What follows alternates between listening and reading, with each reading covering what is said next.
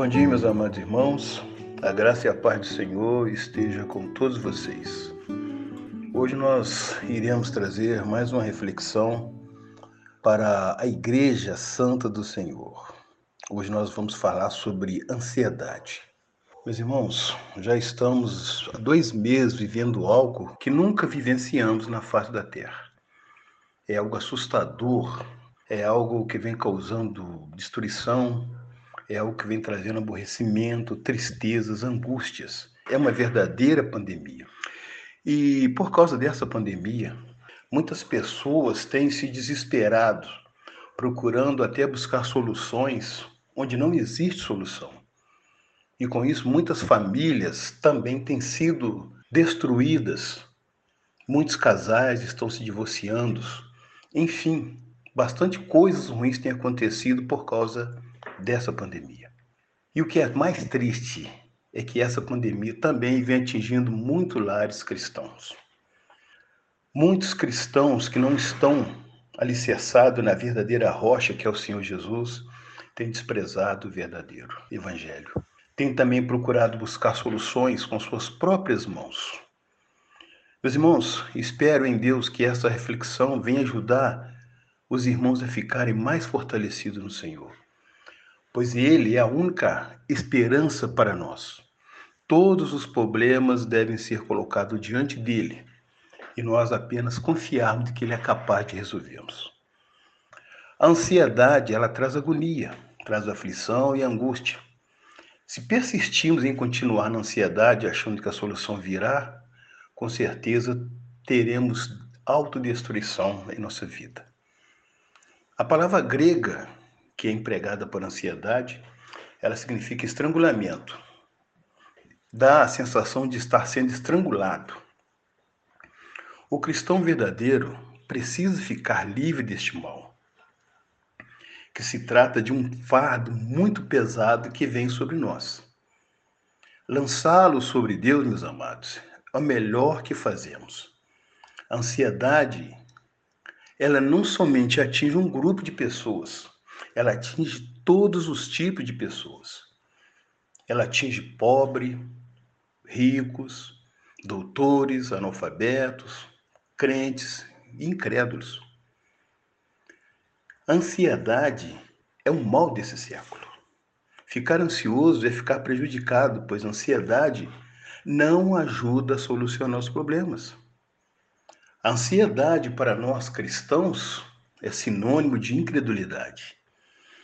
Três ensinos sobre ansiedade podemos aprender nessa reflexão. Primeiro, lançar sobre Deus nossa ansiedade. 1 Pedro 5,7. O apóstolo nos ensina, meus amados, que devemos lançar sobre o Senhor toda a nossa ansiedade. Sim, todas. E não detemos algumas preocupaçõezinhas que acreditamos que possamos resolvê-los com a nossa própria vontade. Irmãos, quando não entregamos toda a nossa ansiedade para Deus, é porque não confiamos 100% nele. E essa atitude nos trará problemas futuros, pois essa não entrega total da ansiedade a Deus, ela transformará em grandes problemas. Como cristãos, nos é ensinado pela palavra de Deus que precisamos entregar toda ansiedade a Deus. Mesmo que de vez em quando apareça aí um fardozinho para nos deixar ansiosos, quando isso acontecer, devemos lembrar pela fé que essa ansiedade já foi lançada tudo sobre o Senhor. Precisamos entender de que forma Deus mostra o seu amor e cuidado para conosco quando lhes entregamos a nossa ansiedade. Primeira forma, está lá em Isaías 41, 10. Ele nos dá coragem para enfrentar as preocupações com honestidade. Segunda forma, Deus nos dá sabedoria para compreender a situação. Tiago 1:5. Terceira forma, Filipenses 4:3. Deus nos dá força para fazer o que é preciso. E quarta e última forma, Deus nos dá fé, a fé necessária para crer que ele fará o resto. Podemos ver lá o famoso salmo conhecido, que é o 37, versos 1. Segundo ensino, não andeis ansiosos pela vossa vida. O Senhor Jesus nos ensina lá em Mateus 6, 25. Existem pessoas que são tão ansiosas, meus amados, que os problemas ainda estão bem longe, mas bem longe mesmo, provavelmente lá na, do outro lado do mundo. E elas já pensam que os problemas já estão batendo a sua porta. E diante disso ela começa a sofrer, pensando muitas coisas no que fazer, no que comer, o que vestir, onde morar e outras coisas mais. O Senhor Jesus nos ensina que a ansiedade é pecado. A ansiedade em vez de nos ajudar a viver, ela apenas encurta a vida. No grego, andar ansioso significa ser atraído para direções diferentes. A ansiedade desintegra nosso interior. A natureza, quando não é interferida pelo ser humano, ela trabalha de forma harmoniosa, integrada. Mas a natureza confia em Deus e também lhe obedece. Infelizmente, o ser humano em sua grande maioria, não tem essa confiança em Deus. Inclusive, muitos que se dizem cristão e procuram viver na subdependência das coisas materiais e com isso acaba se desintegrando. Irmãos, não devemos de forma alguma esperar o sustento do Senhor assentados e de braços cruzados. Temos de trabalhar. O Senhor Jesus, quando ensinava ele usou o exemplo das aves e das plantas. Ambos trabalham. Não vemos nenhum anjo trazendo comida para os pássaros e colocando em seu bico.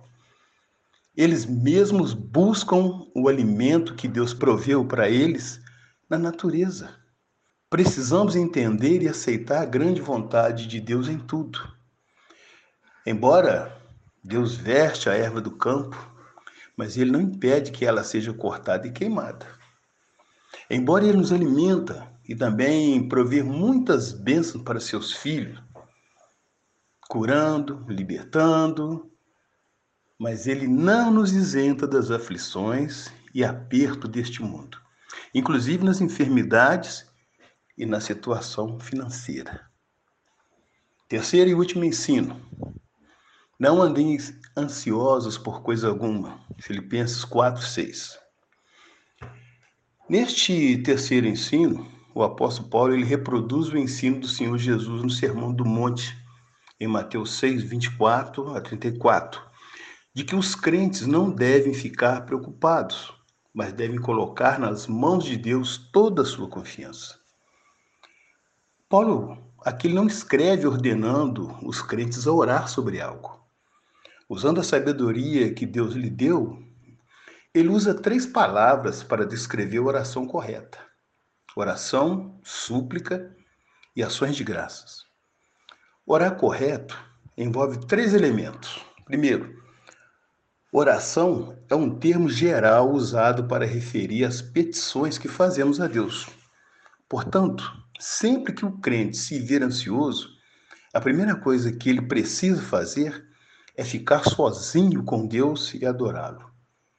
Mas é preciso mostrar reverência por Deus e conscientizar-se de que Ele é grande o suficiente para resolver todos os nossos problemas. Segundo elemento, súplica. Súplica é uma expressão sincera a Deus dos problemas que enfrentamos.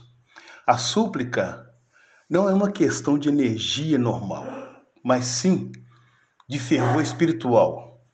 Paulo nos aconselha a levar tudo a Deus em oração.